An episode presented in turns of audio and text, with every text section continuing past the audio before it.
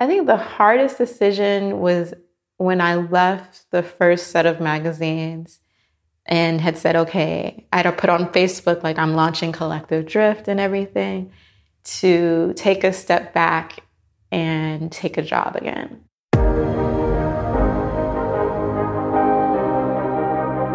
You are a driven international professional or manager, have achieved quite a bit already, but are asking yourself from time to time, what do I really want? How do I want to work and live? Then this is your podcast. I am Gina Friedrich, career and life coach for people who want to actively shape their future. Every second Thursday, I release interviews for you with inspiring, successful, as well as renowned international personalities from the world of business, NGO, and sports. They all will share with you what these questions mean to them, how they handled obstacles in their lives, and shaped their journey to where they are today. You are curious and don't want to miss anything? Sign up for this podcast right here. And now, let yourself be inspired on your very personal journey towards the future that you wish for. Thanks for tuning in and welcome to episode number 57 with Erica Vernet Knowles. Erica is a Miami native, an international traveler, and a culture enthusiast. With over 20 years of climbing America's corporate ladder, Erica found her niche in the media industry, serving as an executive director, publisher, and editor in chief. But to get where she is today, she didn't follow a straight path. Erica started with studying architecture and design, followed by studying political science, working in the pharmaceutical, political, banking, and event planning sector, up to being an English teacher. And today, Erica is the creator and producer of Collective Drift. Throughout her career, Erica was told that with these diverse transitions and overlaps in her CV, she won't never find a job. In this interview, she shares why this diversified journey, which actually made her work for various big companies like Johnson & Johnson, Pfizer, or the MIA Media Group, was a key factor for success in her life. Hear how she dealt with doubt in terms of sticking to a decision and how she managed to handle her hardest decision, which was taking a step back and taking a job again. We talk about Erica's biggest challenge and learning when living abroad, how she makes her decisions, and how analyzing the origin of fear helped her. She also explains that trial and error isn't a bad thing for her and that happiness is worth more than a six figure salary. Why building relationships is so important and how everything aligned once she started going on her path. This and much more Erica talks about in this episode. Get ready for her interesting life story and enjoy this talk. Erica, welcome to Düsseldorf and my little office here. Great to have you here. Thank you for having me. Amazing that um, you just said yes, even though um, yeah, it was a very short notice request, and here we are. So, of course, you're Gina. no, I, uh, I, I get a little. I have red cheeks, but no one sees that. That's good. We just spoke about you having a podcast, which is on video, which I don't have. Thank God. Now I'm happy no one sees me no, but yeah, I'm I'm very happy that you're here and that you're going to share a bit about your life path and what you did in order to end up where you're now with all the interesting things you do. But before we dig deeper into your path, I would like to start with a question. Sure. Who is Erica? Ooh, interesting. So I am a woman of the world. I love to travel. I am from Miami, Florida. I'm an African American woman. Um, I'm an artist. And I'm a friend, I'm a lover, a cousin, a sister, a daughter, a number of things.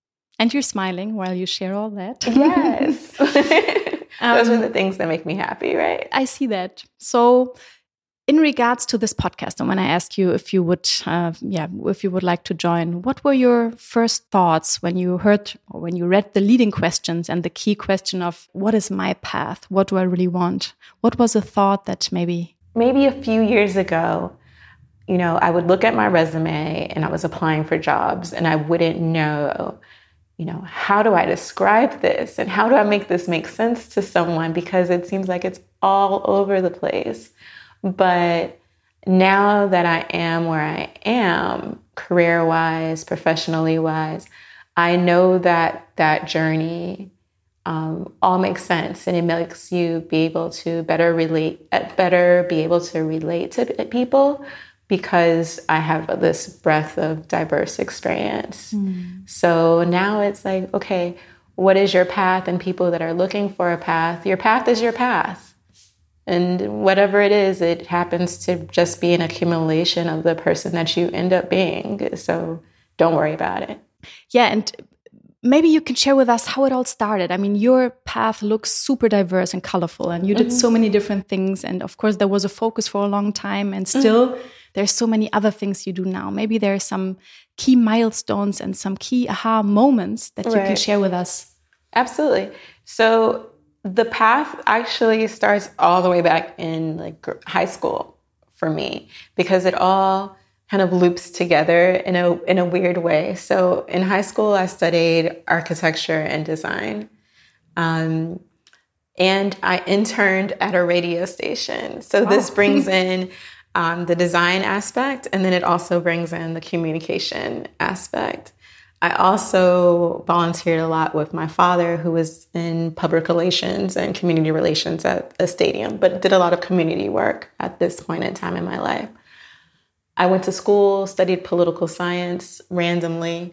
Um, so, in regards to paths, I didn't know that public relations was part of the communications industry. I thought it was a part of business and marketing. Mm-hmm. I'm not a math person. so I ended up studying political science because those were the classes I got A's in, to be honest. And then I interned in pharmaceutical sales. And then I also. Wow, that already was like. yeah, a big transition. It's like, okay, wait, you went from architecture and mm-hmm. art to and communications to now political science and pharmaceutical. yeah. So I did a communications an event planning internship mm-hmm. at a Johnson and Johnson company, and I also interned for the um, recent presidential candidate for the United States, Cory Booker, who's a Senator Cory Booker in the U.S. Um, and that was my internship. Mm-hmm. I got out of college and ended up working at a bank because of a relationship that I had with um, with a mentor. Um, and so that was kind of my first sales experience professionally. So I did banking and then um, remembered I wanted to do pharmaceutical sales. I did pharmaceutical sales for a year, so still within sales. So for about six years or so, um, got laid off because that's what happens in that industry. And then I ended up being a policy um, a policy advisor and a community liaison for Cory Booker when he was the mayor of Newark, New Jersey. Um, and then after that, I uh, became the first development director for his nonprofit organization. I did that for a number of years, I think about 10 years or so, even after traveling abroad. So from there, I moved to Peru.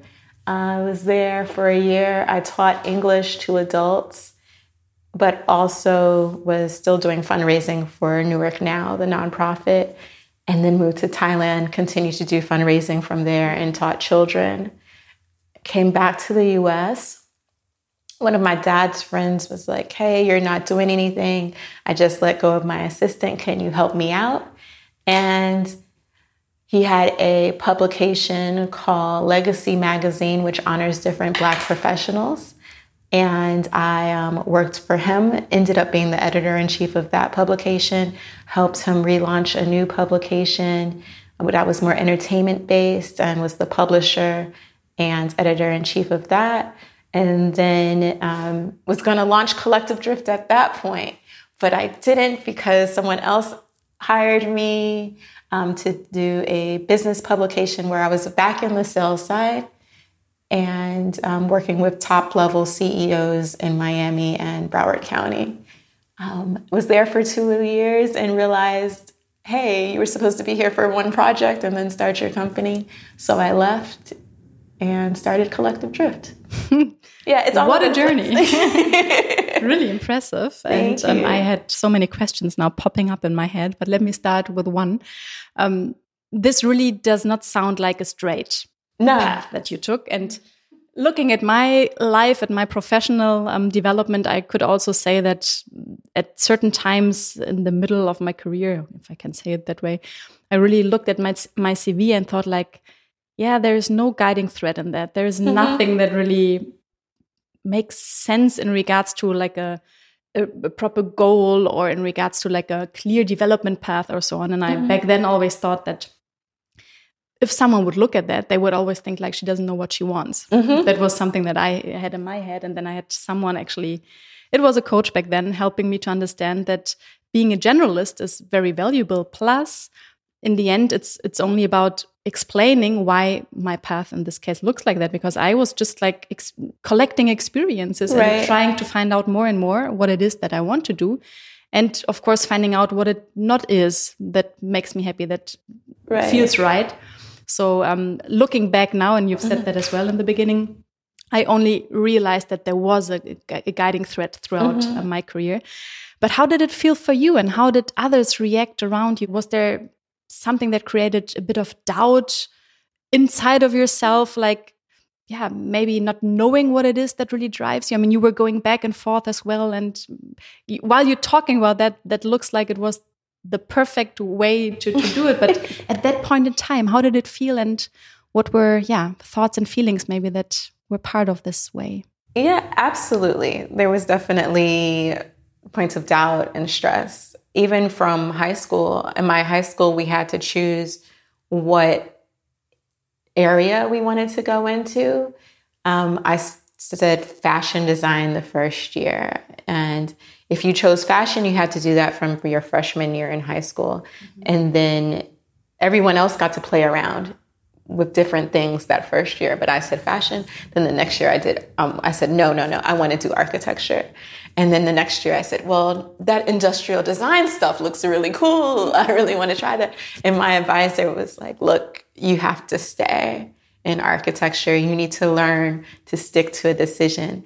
And I don't think this was something that I learned to do growing up. My mother kind of let me do what I wanted to do and explore these interests. So I think this is something that a way that I've been brought up. Um, part of me wishes that I had that direction.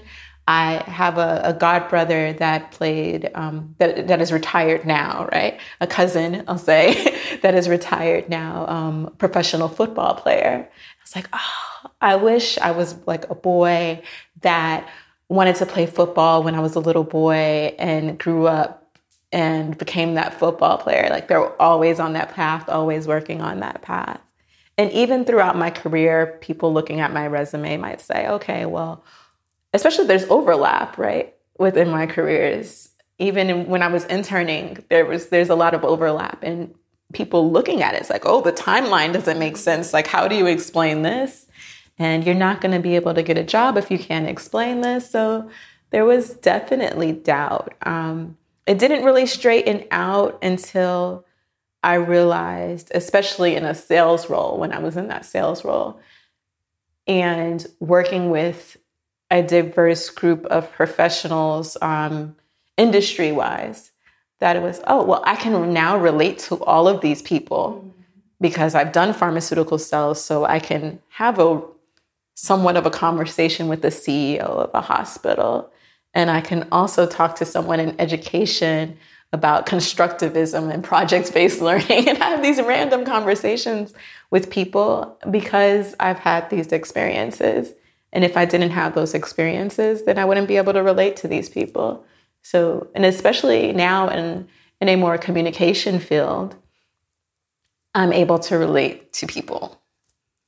And I think that's one of the most important skills professionally is relationship building. Hmm. Yeah, especially when you're working with or for people. Um, and I can imagine throughout this um, colorful path that you just introduced us to, that there were a couple of big decisions that you had to take, especially, and you've also mentioned that, and we will talk about that in a moment, um, living abroad and uh, spending time abroad. What was the, the hardest decision you ever had to make throughout that time? I think the hardest decision was when I left the first set of magazines and had said, okay, I had put on Facebook, like I'm launching Collective Drift and everything to take a step back and take a job again.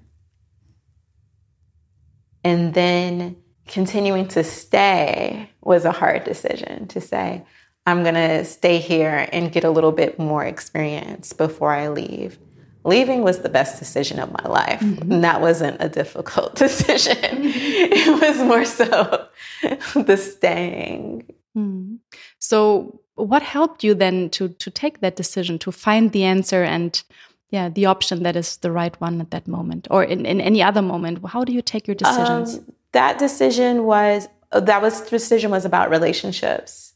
I was working for when I moved back to Miami. I hadn't been in Miami for 15 years, and I, the first publication was, um, as I mentioned, was Legacy Magazine and MIA Magazine, and I was working with Black professionals in the in, in the business industries and medical professional industry, and then within the entertainment industries.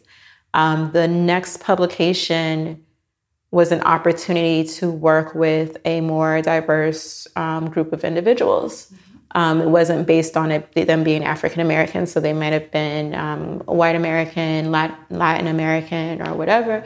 And also, it it allowed me to be introduced to people that were further along in their careers. The people that I was interviewing or meeting with were all top level executives. So it's like, okay, well, I mm-hmm. guess I should meet with these people.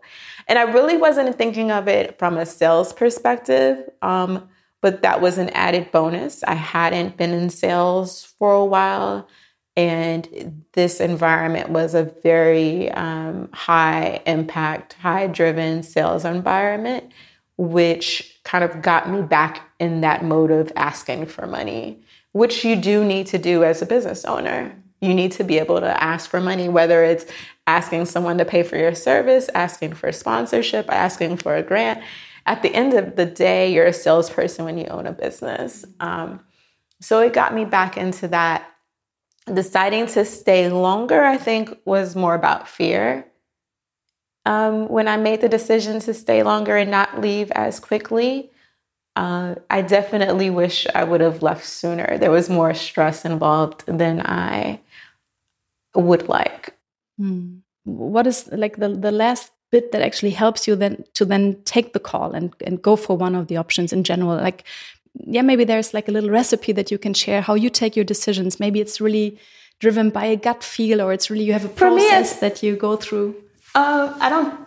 I don't think. That, I don't know. Maybe there is a process. Someone have to kind of look at it.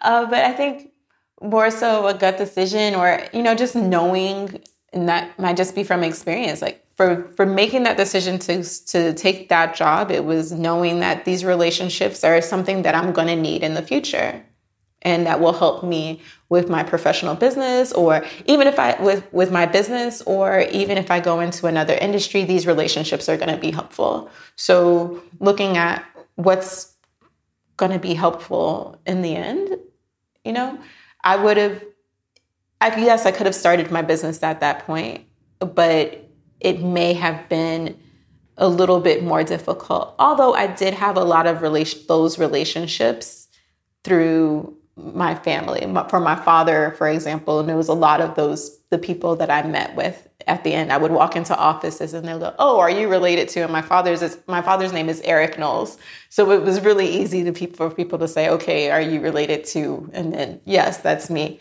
But it gave me my own direct relationship with them. So there was actually a driver and something that helped you to go for that. Yeah. To actually make a decision and then yeah yeah, afterwards. I mean, make the decision that yeah, this is something I need to do, and then making the decision to leave is, you know, getting over that fear of. I guess the first step is recognizing the, why you're making the decision. Is it out of fear or is it out of necessity? Mm. And is it this what's driving from something or mm-hmm. towards something? something? Exactly. Right? Mm. So making the decision to stay was a decision of fear, right? And then making the decision to leave was making the decision to actually go on the path that I was destined, so to say, to go on. And life all around got better when I started making decisions that were in the direction of what, what I wanted to do and like of who I genuinely am. And you, you just mentioned the word fear, and that's a heavy word. And I think for everyone who's taking a new step, like leaving mm-hmm. the own comfort zone, yeah, there might be moments where you feel that and where, when you're insecure and you don't know what, what actually is going to lie ahead and what might be a next challenge as part of whatever decision um, that is uh, in front of you. If someone would ask you for yeah for advice in regards to how to overcome this fear when there's actually something that is pulling you and that yeah that is part of or that is like your passion driving you and still there is this fear do you have any advice for someone who's yeah facing such a moment situation feeling i would say look back to a moment when you were when you had fear or when you were scared before because we've all had fear and we're scared of things before like we've all been through things no matter how big or small and realize that you were past that moment like you're going to get through it. It's quite simple. Mm-hmm. That, of course, that you're within that fear. It's hard to be like, okay, yeah, it's going to be better. Or even if it doesn't work out, you you tried it and you're still alive. You still have a roof over your head. Like you're gonna be okay. I had to look at it as I mean, and I had family that was like, okay, well, Erica, you're making six figures I just realized this. What do you mean you're leaving your job? And no, like happiness is worth more than that.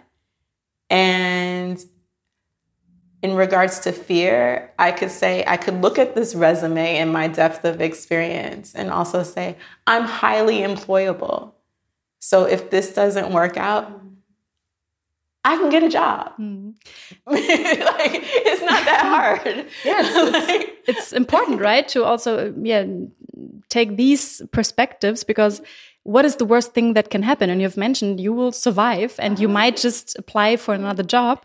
Um, but sometimes in, in, in your own head, it feels different, right? It but does. just asking yourself the question, what is the worst thing? And that's what is the worst thing can happen? What, what has described. happened to you when the worst thing has happened? What has happened to you before when you've dealt with mm. fear? um, yeah, what is the worst thing that can happen? And remember who you are. Like I had to remember, remember, I'm Erica Knowles. I have a great amount of sales experience. I can sell. I might not love selling. I was somehow molded into this salesperson, and I can build relationships, and that's what a salesperson does. And being a salesperson might not sound super sexy, but it is the job that makes the world go around. And I can do that. I also have a friend that re- yesterday, her son's birthday, um, and she's on his birthday every year. She tells them the story of him learning to walk. Mm-hmm. And he didn't learn how to walk until the day before his first birthday. Okay. And she tells him the story because about how he had this fear of walking. And he would fall down and cry and cry and cry and then he walked. Like there was a point in your life when you couldn't mm. walk. yeah, nice metaphor to actually yeah, transfer this important message that there needs to be yeah, this trial and error thing. You only grow through that and you can only yeah, you can develop or you can reach goals and make things possible um, and sometimes it means that it hurts or that you don't know and that you're insecure and that you might fall but still um, and that's the other question uh, one could ask him or herself and what's the best thing that could happen right? Right. is, and you've also described that. So looking at those two perspectives and also um, to to think of what would that actually mean in the future. I mean you were just talking about looking back but also how will i look at this in six months time and mm -hmm. in, mm-hmm. in a year time? What would it then mean to me? And sometimes we feel that it's bigger that it's yeah that it's more worrying than it actually is when you really look at the facts and know who you are and what you what you have in regards to your resources and what makes you who you are. So yeah thanks for your experience on that. And, and you've mentioned sales now a couple of times. And, um, and also the way you put it in regards to um, yeah everyone who's a salesperson. I know I, I know that myself. It was a tough lesson uh, for me because now having my own business since um, yeah almost uh, two years, it was super tough for me to really like. I mean, there's the, the, there's the service. I'm a coach. I'm supporting people that are actually right now asking themselves questions like, "What is my path? What do I really want?" Um, and that's a big question. So I'm happy to do that. And then on the other end running around with a price tag around my neck is super new and I had to learn that. So having made this experience yourself and uh, knowing that yeah it is important to be a salesperson not only if you have your own business i think every employee somehow needs to sell him or herself be it towards a potential employer the team the project team whatever you always kind of um, yeah have to keep in mind that we're always somehow presenting and yeah selling ourselves is there um, any key learning that you that you um, yeah took away from all your experiences? Something that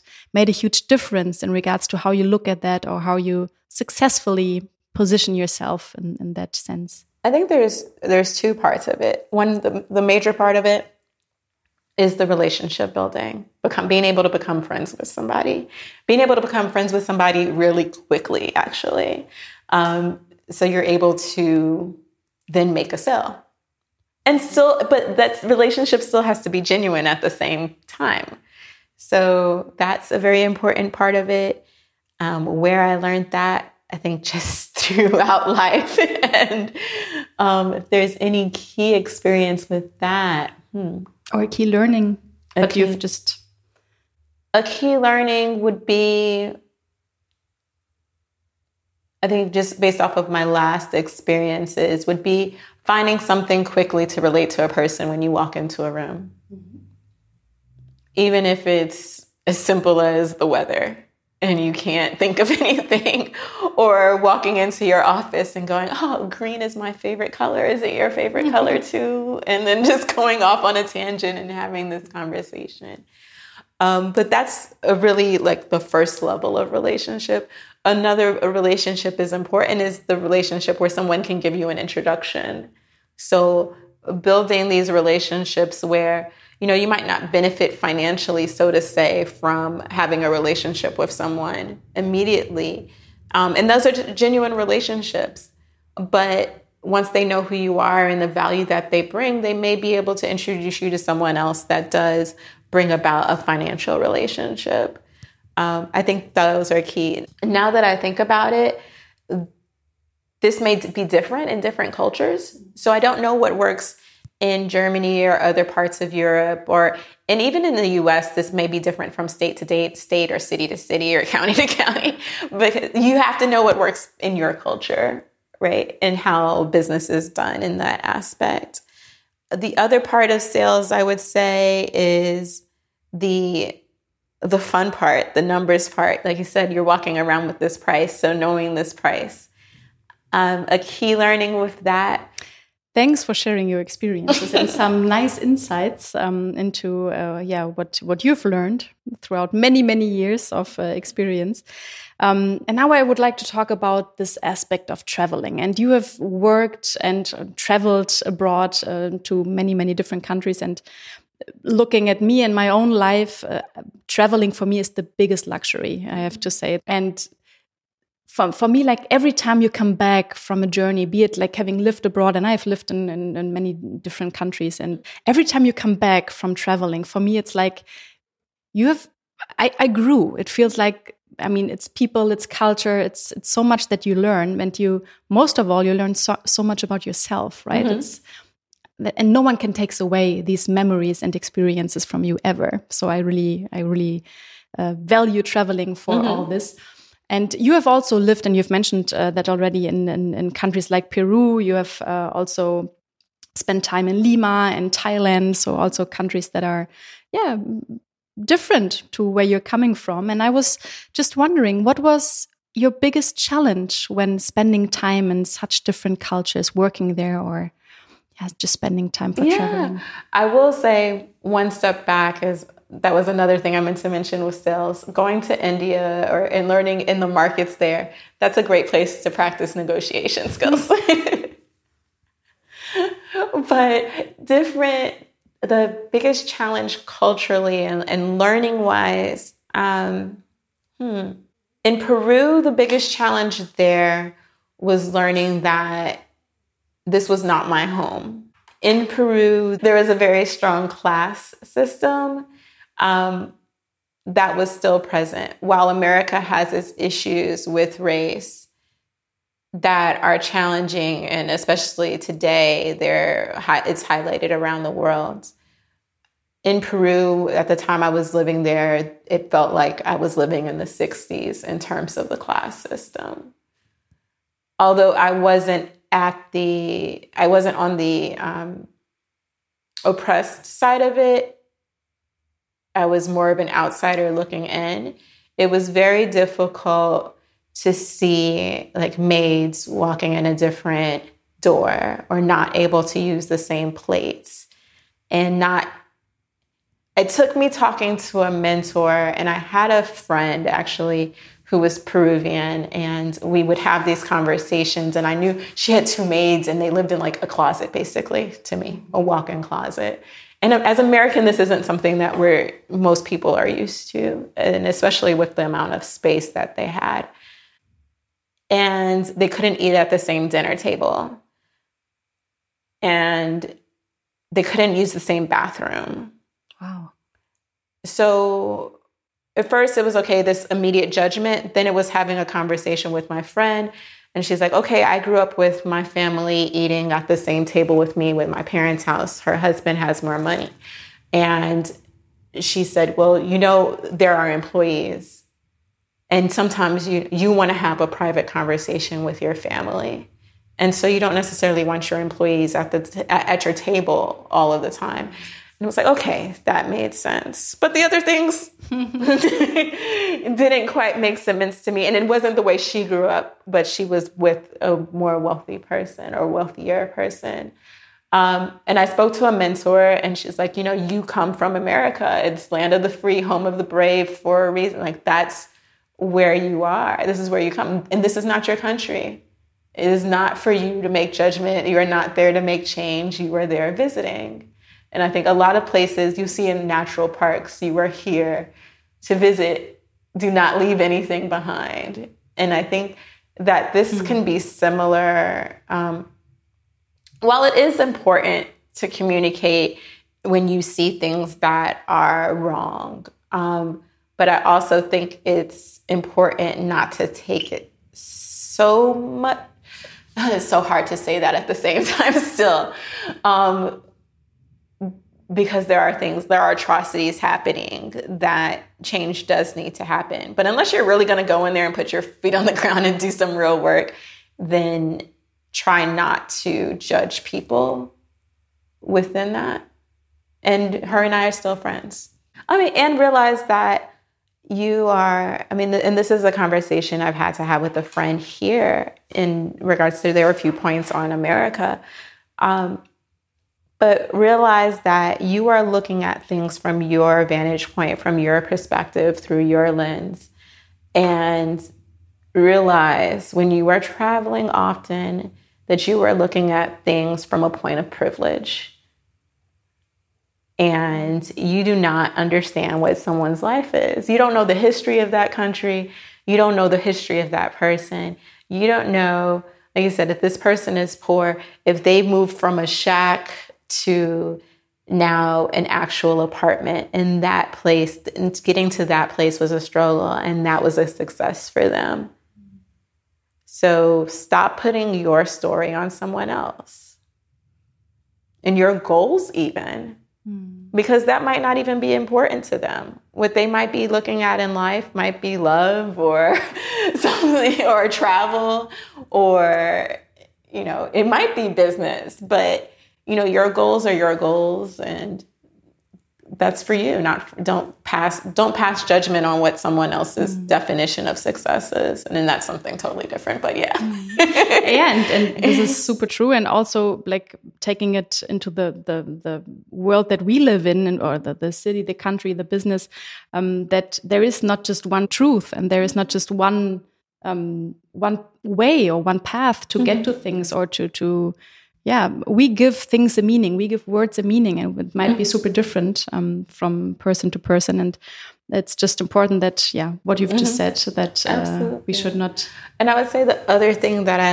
learned, um, especially as being an African American woman, I want to say is that coming from America, you you have this sense of okay, we have the struggle as an African American community, as a Black diaspora community, and then going to Asia and living in Asia um, and traveling around Southeast Asia, that there was a there was this discrimination for brown people around the world. And it wasn't necessarily just something that was happening to people from the african diaspora. And that was really eye-opening and disheartening at the same time mm-hmm.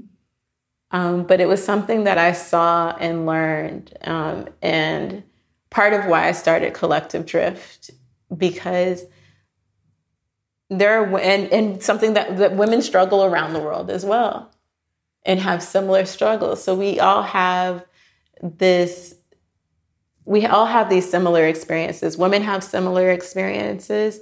People of color have similar experiences. And even within Asia, there's this white and blackness that we don't know about as Westerns until you really go there and experience it or you watch a TV show or something and it starts to become highlighted, even if, if you become aware of it. So I wanted, I created Collective Drifts really to, to show that all women are beautiful and creative and can produce things regardless of their skin color um, and not to only highlight brown women, but all women, because it's about all women being the same, right? In terms of beautiful or like like that, and and creativity wise, or wellness wise, or whatever. Um, yeah, what, what an amazing initiative that you have started. And I will, of course, put the link into the show notes for everyone who wants to find out more about you and about what you do with, uh, with this platform. And with everything you've shared, Erica, I, I'm, I just want to close with one question. What surprised you the most? I would say what surprised me the most was that thing I mentioned earlier that once I started going on my path, that everything in all aspects of my life started to align. Uh, if you've read um, the book The Alchemist, mm-hmm. very, very book. and it's kind of like if you go after your goals and what you truly want and truly desire and truly need, then you know things will work out and everything will start to come together. So I literally left my job. I resigned from my job in December. I got out of, of 2018. I got out of a bad relationship. I I resigned from my job in December. I got out of a bad relationship early that year, and my last day in my job was going to be in May. I closed on a house the end of May. Um, I met my the love of my life in April. And he's also involved in this whole travel and initiative and culture initiative. Um, and I started my own company. It all happened at the same time. Wow. Yeah. Like all happened at the same time. Once I said, okay, I, I this job is not the right place. I should be doing this. This love is not love. I need to go after what I really want. Um, I need to be in a place in my own house where I can be creative. All of it happened at the same point. Hmm. And I think it's very, very important uh, what you just said that it needs this first step. You need to you need to start, mm -hmm. and then there's the saying in German that um, you never know what door opens up next. And I think it's so important to know that we might not even know all the doors yet. Yeah, that it might... was so shocking. Like yeah. because the question was, was it, yes, that was like, whoa, whoa, whoa like wait. like even now, telling the other people like talking to you about it, it's still surprising. Like wow, how did all of that happen at one time? It happened, and you are sitting here with me in Düsseldorf, and now I'm in Germany, right? And happy, yeah. So I'm sure that. Uh, yeah, everything is uh, going to be in control and that you just need to continue with this amazing trust in yourself and the world and the processes that are that are part of um, of our lives. So thank you so much, Erica, for sharing all this and yeah, making us take part in your journey and your life. And super happy that I got the chance now sharing your story with everyone who's listening. Thanks a lot and I know that I'm going to see you again soon. yes. Thank you so much. I really appreciate you having me on here. I mean, I just got here and I'm already on a podcast. Wow, kind of cool. yeah, so to be continued. All the best Absolutely. and speak to you soon. Okay. Ciao. Ciao. Tschüss. Tschüss. Did you like this episode? Yay! Sign up for this podcast in your podcast player on iTunes, Apple or Google Podcast, Spotify, Deezer, or TuneIn. I hope to have you here listening to the next episode. Thank you and have a happy day ahead.